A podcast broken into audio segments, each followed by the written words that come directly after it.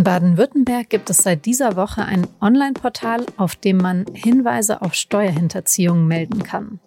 Wenn man möchte, auch anonym.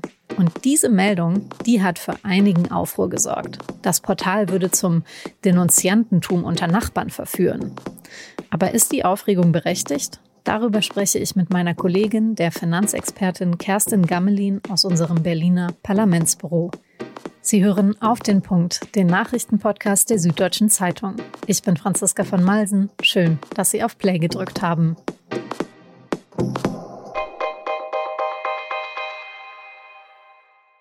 Die Geschichte dieses Aufregers, die beginnt am Montag diese Woche.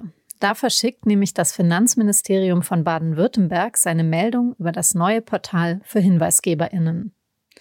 Die Behörde rechnet da wohl noch nicht mit einer größeren Diskussion. Und sicher nicht mit dieser, man könnte sagen, gespielten Empörung. Wobei gespielt fast zu harmlos klingt für die Vergleiche, die da gezogen werden. Die Bild titelt, dass der grüne Landesfinanzminister Daniel Bayas, dass der mit dem Portal eine Steuerstasi einführt.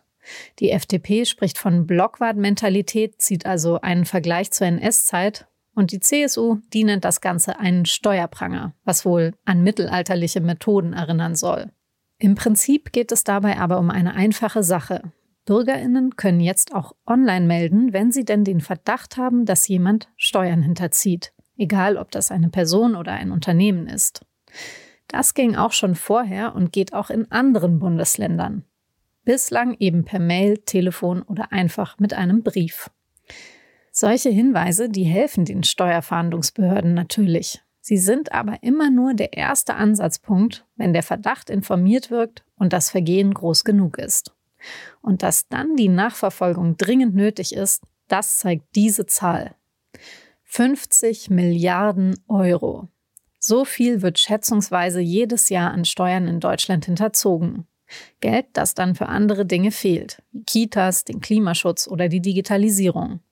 Und durch die Steuerfahndung werden nur 3,2 Milliarden Euro davon auch aufgedeckt. Könnte das Online-Portal also dabei helfen, dass weniger Steuern hinterzogen werden? Und was ist von den Vorwürfen gegen die Plattform zu halten? Darüber habe ich mit meiner Kollegin Kerstin Gammelin aus Berlin gesprochen.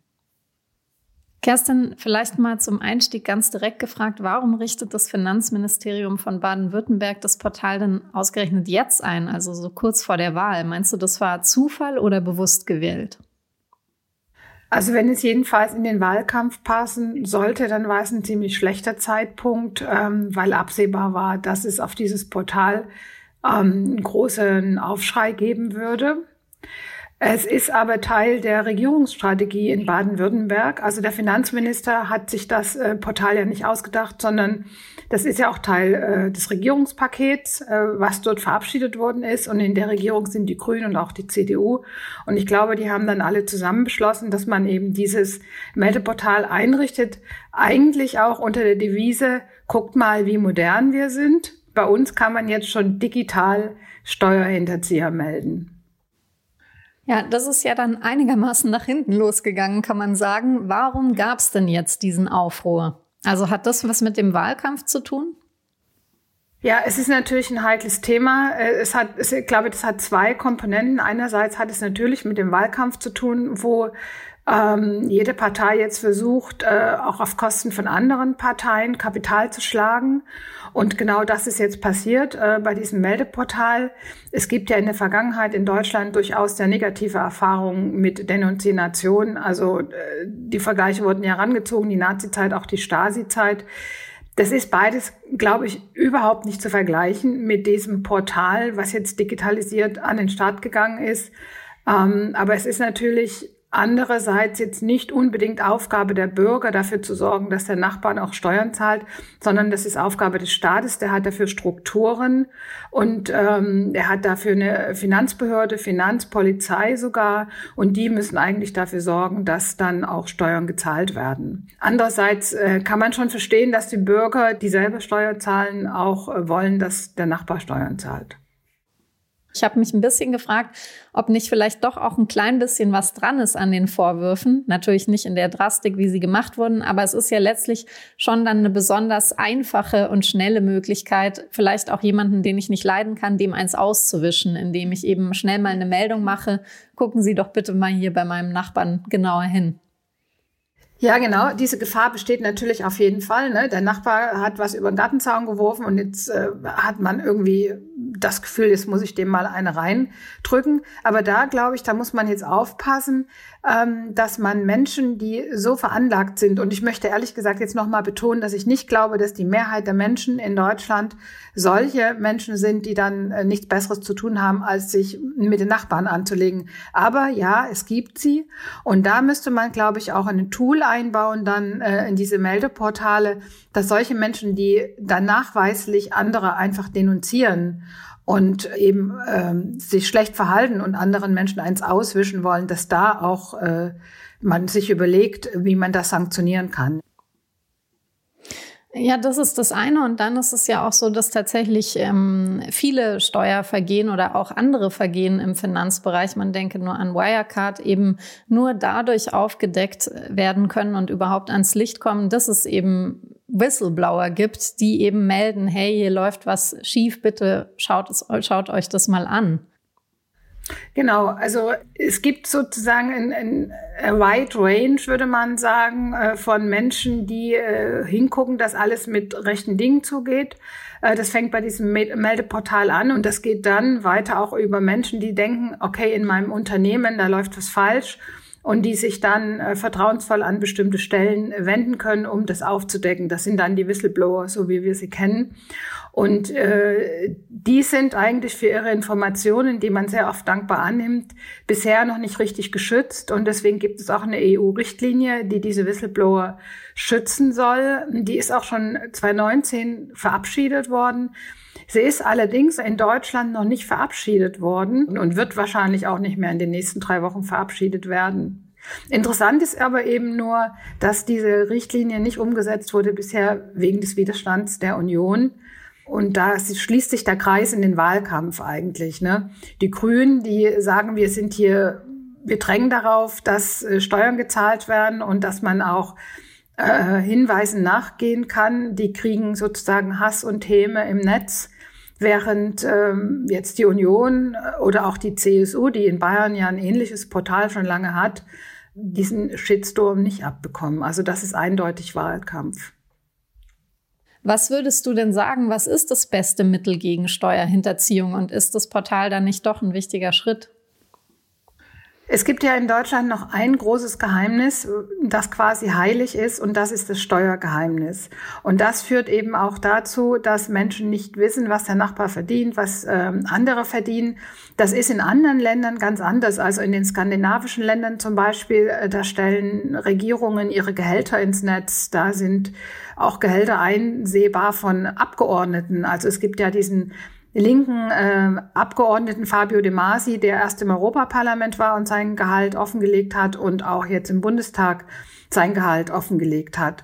Und diese Transparenz, die in anderen Ländern wirklich gang und gäbe ist, wo auch überhaupt kein Mensch ähm, sich daran stört und auch das gar nicht so an die große Glocke gehangen wird, diese Transparenz gibt es in Deutschland nicht. Ähm, das fängt ja schon an in den Unternehmen, wo erst äh, nochmal jetzt gesetzlich verbrieft der Anspruch äh, festgeschrieben wurde, dass Frauen, die glauben, sie werden nicht adäquat bezahlt im Vergleich zu Männern in derselben Position, dass sie ab einer bestimmten Unternehmensgröße nachfragen können, ähm, ob denn die Bezahlung angemessen ist und so weiter. Also Deutschland ist da noch recht rückständig. Das ist Punkt eins. Und Deutschland ist gleichzeitig auch ein Rechtsstaat mit wirklich funktionierenden Rechtsstaatsmechanismen. Und diese Kombination, dass einerseits über Steuern und Geld geschwiegen wird, andererseits aber äh, Gerichte funktionieren, Rechtswege funktionieren, ähm, das macht es auch relativ einfach, in Deutschland Geld zu waschen. Und ähm, das ist auch noch ein anderes großes Problem, weil neben Großbritannien ist Deutschland auch der größte Schwarzgeldmarkt in Europa. Uiuiui, das klingt ja also nach deutlich mehr Problemen als nur der Frage, wie meldet man jetzt einen äh, Verdacht. Das heißt, Eben. du würdest also einfach für deutlich mehr Transparenz plädieren oder wie würde man es besser lösen? Ja, ich würde schon dafür plädieren, dass man sich mal die anderen Länder anschaut, äh, auch guckt, wo mehr Transparenz herrscht, ob dann auch die Steuerzahler äh, oder die Steuerzahlungen ordentlicher gemacht werden. Und dann kann man sich ja auch mal an anderen Ländern da ein Beispiel nehmen. Kerstin, vielen Dank für deine Zeit und die Einschätzung und schöne Grüße nach Berlin. Dankeschön. Schöne Grüße zurück. Sind Sie gegen Covid geimpft oder hatten Sie es schon und gelten als genesen? Das durften Arbeitgeberinnen ihre Mitarbeitenden bisher nur an ganz wenigen Arbeitsstellen fragen, zum Beispiel in Krankenhäusern. Ab sofort ist das in deutlich mehr Bereichen erlaubt, vor allem dort, wo das Risiko für eine Corona-Infektion besonders hoch ist, weil viele Menschen nah aufeinander sitzen, zum Beispiel in Schulen oder Kitas oder in Massenunterkünften für Saisonarbeiter oder Obdachlose. Weitere Voraussetzung für die Abfrage ist, dass der Bundestag die epidemische Notlage festgestellt hat. Angestellte in anderen Bereichen, die in Großraumbüros arbeiten, die müssen nach wie vor keine Auskunft über ihren Impfstatus geben.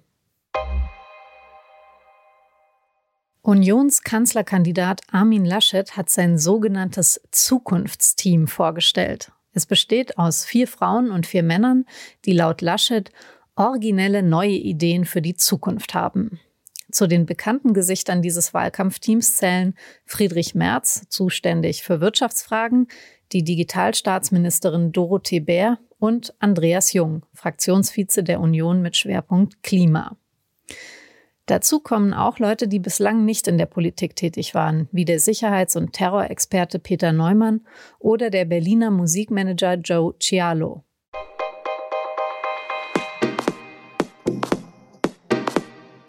Eine, die sich aus dem aktiven Zukunftsteam der Union ja auf jeden Fall verabschiedet, ist Angela Merkel.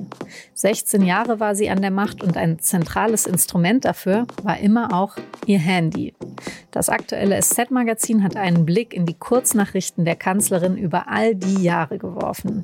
Dazu haben die Kolleginnen Verbündete und auch Rivalen der Kanzlerin befragt. Wie hat Merkel die Menschen durch SMS überzeugt? Das lesen Sie mit einem Abo auf sz-magazin.de. Eine sehr unterhaltsame Lektüre fürs Wochenende. Ich wünsche Ihnen, dass es außerdem ein entspanntes wird. Vielen Dank fürs Zuhören und bis Montag.